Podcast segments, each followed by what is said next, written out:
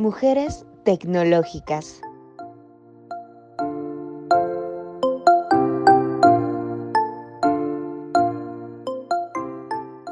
El día de hoy les hablaré de dos mujeres que han hecho historia en la ingeniería. Empezaré con Emily Warren Roebling. El puente de Brooklyn es uno de los iconos más reconocidos de la ciudad de Nueva York, pero pocos conocen a la mujer que lideró su construcción. Emily, como la primera ingeniera del campo del mundo, fue la encargada de la supervisión diaria del proyecto y llegó a ocupar el cargo de ingeniero jefe en su última fase. Hasta ese momento, el proyecto estaba liderado por su marido, el ingeniero civil Washington Roebling, quien cayó enfermo de aeroembolismo o más conocido como la enfermedad del buzo.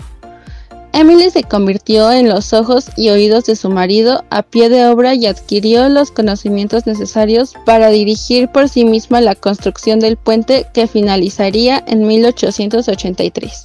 Continuaré con Pilar Careaga. Fue la primera mujer ingeniera titulada en España y la primera en conducir un ferrocarril. Se especializó en ingeniería industrial en la Escuela de Madrid a los 21 años.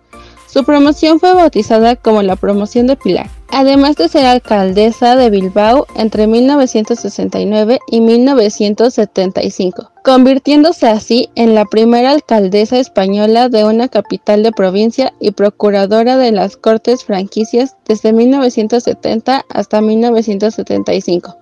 Se retiró de la vida pública en 1979 tras sobrevivir a un atentado terrorista por ETA el Huecho Vicasaya. Y no te olvides de celebrar tus propias victorias, porque nadie más entiende lo que te costó alcanzarlas. Para matices, Angélica Pacheco.